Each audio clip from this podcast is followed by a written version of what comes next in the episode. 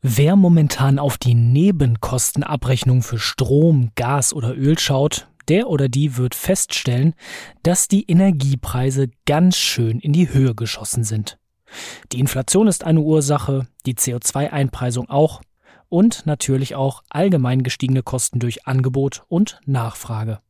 Kurzum zusammengefasst, die Lage ist für Verbraucherinnen, aber auch für Energieversorgungsunternehmen angespannt.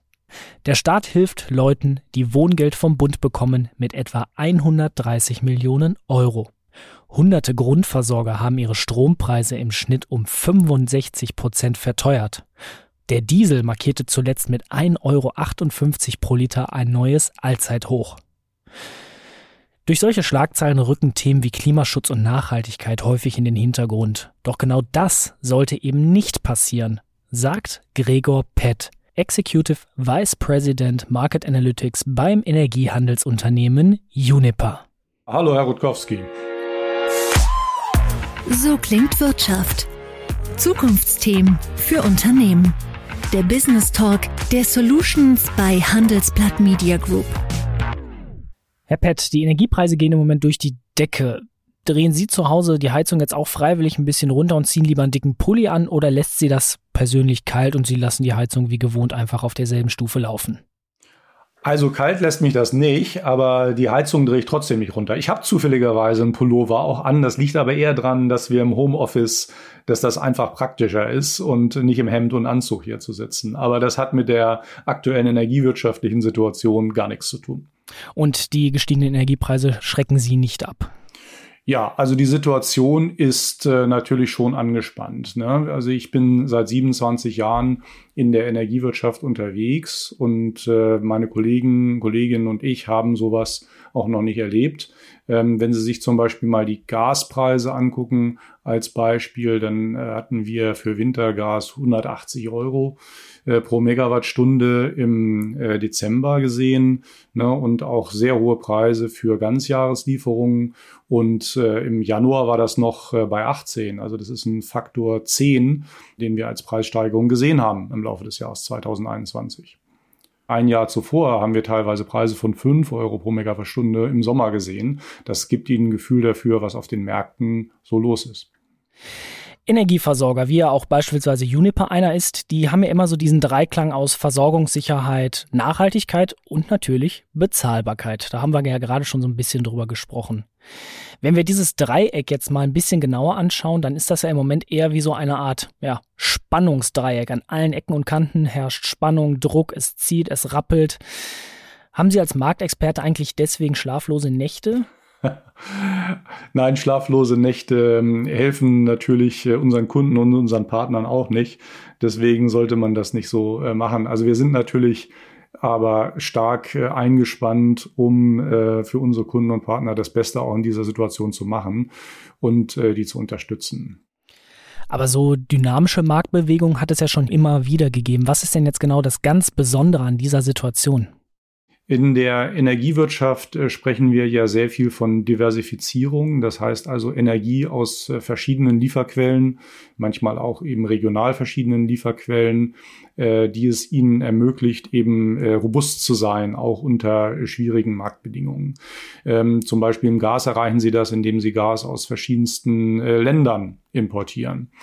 Ähm, und nun 2021 war die besondere Situation, dass wir besondere äh, Einflüsse hatten in all diesen Bereichen, in all diesen Quellen, wo zum Beispiel das Erdgas äh, herkommt.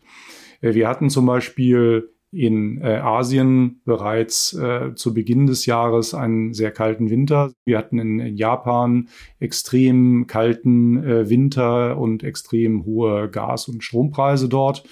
Ähm, und äh, das hat schon mal sozusagen den Auftakt äh, für dieses Jahr äh, gegeben. Wenn Sie sagen, die Situation ist besonders, was meinen Sie dann ganz genau damit, wenn wir den globalen Markt betrachten? Wir haben insbesondere im Gas in, in der mittlerweile einen ähm, globalen Markt. Äh, wir haben, das ist insbesondere bedingt durch flüssiges Erdgas, äh, wo wir weltweite Flexibilität haben. Und diese Einflüsse zusammen mit anderen Einflüssen, zum Beispiel, dass äh, auf den Pipeline-Systemen in Europa viele Instandhaltungsmaßnahmen in 2020 nicht durchgeführt werden konnten aufgrund der Pandemie.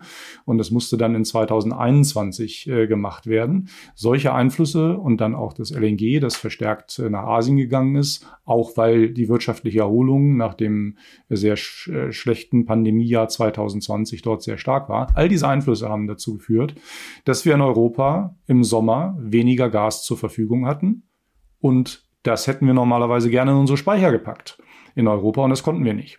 Deswegen haben wir zu Beginn des Winters jetzt äh, rekordniedrige Gasspeicherfüllstände gehabt in Europa. Wenn ich das alles jetzt gerade so höre und vor allem auch dieses Beispiel mit dem Gas, mit dem LNG, dann entsteht irgendwie so ein bisschen der Eindruck, dass Deutschland und Europa durch die Lieferwege, durch die Globalisierung, aber auch durch die internationalen Märkte sehr, sehr stark eben von LNG-Lieferungen und deren Verfügbarkeiten abhängig sind. Wir haben in der Regel durch diese, diese diversifizierte Aufstellung, durch dieses diversifizierte Portfolio ganz gute Ausgleichsmöglichkeiten. Nur wenn alle betroffen sind, dann wird es eben eng. Und das war eben die spezielle Situation, die, die wir uns im Jahr 2021 und zum Teil auch jetzt noch ähm, gegenübersehen. Was man aber positiv hervorheben muss, ist, dass zum Beispiel die äh, LNG-Lieferungen seit Dezember sehr stark angestiegen sind. Ne, das äh, bedingt auch äh, dadurch, dass in Asien nicht mehr so viel nachgefragt wird. Deshalb besteht der Raum, dass wir dieses LNG in Europa jetzt kaufen können. Also in Summe würde ich sagen, wir haben schon äh, sehr viele Mechanismen, sehr viele Instrumente, um die Versorgungssicherheit äh, auch zu vernünftigen Preisen in Europa äh, sicherzustellen. Aber 2021 äh, war eben eine besondere Situation. Und ich glaube, jeder, der im Moment sehr, sehr vermehrt durch die Corona-Pandemie im Homeoffice arbeitet und dann ab und zu mal auf seine Nebenkostenabrechnung für Strom schaut, wird merken, puh, da ist ganz schön erstmal der Verbrauch gestiegen, aber natürlich auch der Preis. Ja, vor allem der Preis. Ne? Das ist äh, auf der ähm, Stromseite, auf der Gasseite eben eine Folge dieser Entwicklungen. Ähm, und ähm, darauf muss man sich dann natürlich einstellen. Ne? Die Bundesregierung hat ja auch schon Maßnahmen überlegt, äh, um da entsprechend regulierend eingreifen zu können. Die Industrie ist massiv davon betroffen und hier sprechen wir dann über die äh, Wettbewerbsfähigkeit der äh, deutschen Industrie im internationalen Vergleich. Ähm, Sie können eigentlich jeden Tag in der Presse neue Beispiele lesen von Unternehmen, die ihre Preise, die für ihre Produkte erhöhen müssen aufgrund der hohen Energiepreise. Ja, und das ist natürlich nachhaltig nicht gut für äh, die Wirtschaft in Deutschland. Deswegen sind das schon Themen, die man ernst nehmen muss und an denen man arbeiten muss. Wie müsste man denn jetzt daran arbeiten, damit da vielleicht baldige Besserung in Sicht ist? Ich glaube, wir müssen äh, mit sehr viel Pragmatismus an die Situation herangehen. Äh, es ist ja klar, dass wir auch im Hinblick auf die Dekarbonisierung sehr stark erneuerbare Energien ausbauen müssen. Das hat die Regierung in ihrem Programm ja vorgesehen. Und das ist natürlich etwas, wo alle Unternehmen aufgerufen sind, äh, daran mitzuarbeiten, dass diese Entwicklung stattfinden kann. Es ist aber auch klar, dass mit äh, nur dem Zubau von erneuerbaren Energien das nicht getan ist, sondern wir müssen eben auch Vorsorge schaffen für Situationen, wo wetterbedingt äh, solche Quellen, Energiequellen nicht zur Verfügung stehen. Es ist mittlerweile Konsens, dass Erdgas sehr lange noch benötigt werden wird, um das sicherzustellen. Wenn man aber Erdgas braucht, dann muss man eben auch das einbauen in sein Energiekonzept und nicht so tun, als ob Erdgas eben schon morgen entbehrlich wäre. Wenn man das täte, dann würde es das eben dazu führen, dass eben Investitionen, notwendige Investitionen in die Erdgasinfrastruktur nicht stattfinden. Und das wiederum würde zu einer Verknappung auf der Angebotsseite führen. Das können wir uns nicht leisten. Wir werden Erdgas und dann später hoffentlich ersetzt durch äh, Wasserstoff, der zunehmend aus grünen Quellen stammt. Wir werden das noch sehr lange benötigen. Das heißt also, wir müssen ehrlich auf die Situation schauen und müssen dann Vorkehrungen treffen, dass wir eben diese Situation meistern können. Geben Sie uns einmal einen Einblick in so ein Energieversorgungsunternehmen, in so einen professionalisierten Konzern wie Juniper. Wie gehen Sie mit diesen ganzen Dynamiken, mit diesen Entwicklungen, mit diesen pluralistischen Strängen, die Ihren ganzen Markt durchziehen, wie gehen Sie damit um? Ja, also zunächst mal äh, muss man natürlich versuchen, diese Entwicklung so früh wie möglich äh, zu erkennen und in Szenarien zu denken. Um Vorsorge zu schaffen für Entwicklungen, die in unterschiedliche Richtungen gehen können. Wie muss ich mir solche, ich würde es jetzt einfach mal nennen, Szenarioanalysen vorstellen? Was machen Sie da? Ja, wir analysieren zum Beispiel ähm, äh, Ausfallszenarien, wenn eben kritische Infrastruktur nicht mehr zur Verfügung steht. Wir ähm, analysieren unterschiedliche Preisentwicklungen. Das gilt übrigens nicht nur für den Gasmarkt, sondern natürlich auch für den Strommarkt. Ne? Der Strommarkt ähm, ist ja auch ein Markt, der äh, erheblich wetterabhängig wird zunehmend durch den größeren Anteil an Erneuerbaren, die wir im System haben. Ähm, ist äh, der Preis und auch Angebot und Nachfrage natürlich, die den Preis treiben, äh, sehr stark mittlerweile vom Wetter, vom Wind und von der Sonneneinstrahlung abhängig. Wir reden von CO2-Reduzierung. Sie sprachen auch gerade schon von Dekarbonisierung und oft fällt dann auch so dieses Stichwort Energiemix. Wenn wir jetzt mal auf eine harte Zahl schauen, die Energiebranche, die ist für rund 85 Prozent der in Deutschland ähm, verursachten Treibhausgasemissionen verantwortlich, sagt zumindest das Umweltbundesamt. Das muss natürlich deutlich reduziert werden. Deswegen würde mich nochmal interessieren, weil Sie vorhin Gas so relativ stark thematisiert haben und das auch immer so in die aktuellen Marktentwicklungen eingeordnet haben. Welche Rolle spielt denn dann Flüssiggas oder Gas allgemein für die Zukunft? Also klar ist zunächst mal, dass wir natürlich die Energiewirtschaft dekarbonisieren müssen. Sie haben die Zahlen des Umweltbundesamts genannt. Alle größeren Unternehmen haben mittlerweile Dekarbonisierungsziele definiert. Zum Beispiel haben wir das Ziel, bis 2035 unsere europäische Erzeugung äh, CO2-neutral zu machen. Äh, das reicht aber allein nicht aus, denn äh, der Ausbau der Erneuerbaren bedingt auch, dass die Stromerzeugung zum Beispiel immer stärker wetterabhängig wird. Da kann man äh, keine Lösung jedem überstülpen, die sich aus, auf europäischer Ebene ausgedacht wurde. Und das spiegelt sich zum Beispiel auch in dieser Taxonomie-Diskussion. Da gibt es die Diskussion jetzt im Wesentlichen äh, um die Kernenergie und eben um, um das Gas. Auf der anderen Seite ist es auch in Deutschland so, wenn der Wind eben nicht weht und die Sonne nicht scheint, äh, brauchen sie eine Energie, die dann auch verfügbar ist. Das kann nach Lage dieser Dinge nur Gas sein. Das ist auch breiter Konsens. Das hat auch der, der Wirtschaftsminister bei der Vorstellung äh, der Klimaöffnungsbilanz äh, auch so gesagt. Und das Flüssigerdgas ist eine Diversifizierungsoption, wo man eben Gas international äh, kaufen kann. Da ist es eben wichtig, dass wir daran arbeiten, Gas zu dekarbonisieren.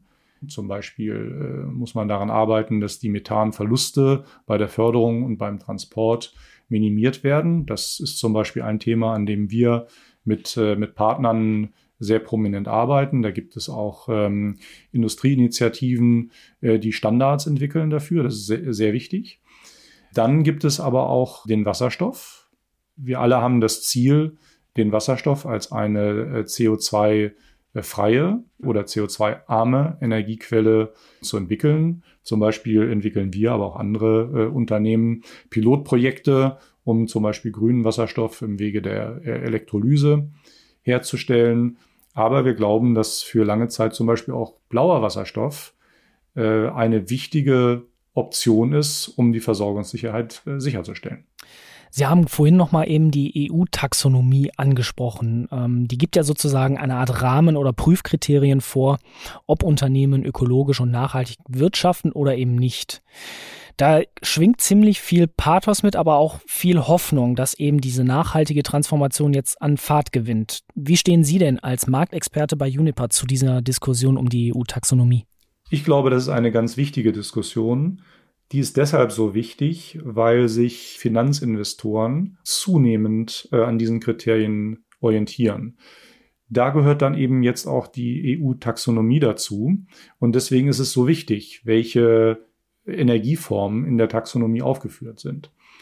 Ähm, die Diskussion, die da geführt wird, ist mir in Europa manchmal ein bisschen zu politisch und zu wenig pragmatisch. Äh, nehmen Sie zum Beispiel die Kernenergie. Ähm, ich glaube nicht, dass wenn die Kernenergie jetzt Bestandteil der Taxonomie ist, also dem Buchstaben nach äh, als nachhaltig gelten darf. Äh, also ich glaube nicht, dass äh, Investoren jetzt einen Run auf die Kernenergie oder auch auf Investitionen in Erdgas unternehmen werden. Die Investoren gucken schon äh, hin und möchten eben auch sehr gerne am liebsten in Erneuerbare investieren. Äh, die Erneuerbaren sind aber begrenzt äh, durch die Möglichkeiten, durch den Platz zum Beispiel für Windräder auf dem Land oder aber durch die Sonneneinstrahlung in Europa. Wir, wir müssen alle Erneuerbaren bauen, die wir können, aber es wird nicht reichen, es wird nicht schnell genug sein, um die Versorgungssicherheit sicherzustellen. Und es wird auch sehr teuer werden. Deswegen brauchen wir im Übergang eben diese anderen Energieformen. Ich glaube, dass die EU-Kommission das in pragmatischer Form in ihrem jetzigen Entwurf der Taxonomie äh, berücksichtigt hat. Von daher ist die Richtung in Ordnung.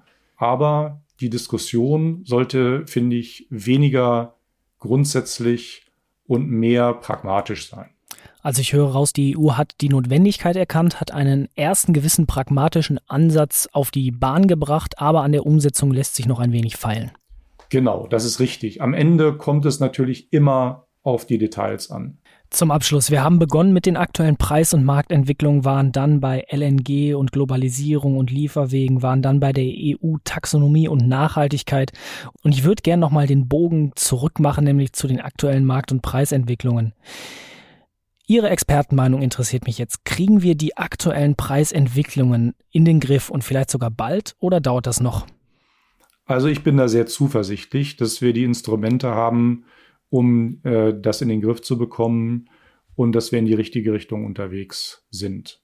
Wenn Sie jetzt mal zum Beispiel die, äh, die Taxonomie sehen oder auch die äh, letzten ähm, Verlautbarungen auch der, auch der Bundesregierung, dann zeigt eigentlich alles darauf hin, dass die Politik verstanden hat, welche Themen hier auf dem Tisch liegen und in einer pragmatischen Form daran arbeiten will. Und als Unternehmen sind wir natürlich sehr bereit, dort mitzuarbeiten. Zum Beispiel zu, zum Thema Wasserstoff. Ähm, als Juniper sind wir jetzt auch ähm, im Bereich Erneuerbaren unterwegs, zusammen mit unserem Aktionär Fortum. Wir haben also jetzt zum Beispiel ein erstes erneuerbaren Projekt in Finnland aufgelegt und wir sind bereit äh, und wollen dort äh, wesentlich mehr machen. Wir sehen uns eben als äh, pragmatischer ähm, Helfer bei der Energiewende. Äh, und wir wollen eben das tun, was nötig ist, um alle drei Seiten des äh, energiewirtschaftlichen Dreiecks, äh, Bezahlbarkeit, Versorgungssicherheit und Nachhaltigkeit, um alle drei Seiten zu bedienen. Unser Wirtschaftsminister hat ja bei der Vorstellung ähm, Friedrich Hölderlin zitiert mit dem Zitat, ähm, wo Gefahr ist, wächst das Rettende auch. Ähm, und wenn man mal weiterliest in dem Gedicht, das er zitiert hat, dann äh, wird dort gesprochen über Brücken, die gebaut werden, um über Abgründe zu gehen. Und ich finde, das ist eigentlich ein sehr schönes Bild. Wir sind bereit, als Energiewirtschaft und als Unternehmen Juniper diese Brücken zu bauen, damit wir gemeinsam über diese Abgründe gehen können. Das ist doch mal ein etwas positiver Ausblick und vor allem ein pragmatischer Ausblick für den Energiemarkt 2022 und die weiteren Jahre. Ich sage danke fürs Gespräch an Gregor Pett von Juniper. Ich danke Ihnen. So klingt Wirtschaft. Der Business Talk der Solutions bei Handelsblatt Media Group. Jede Woche, überall, wo es Podcasts gibt.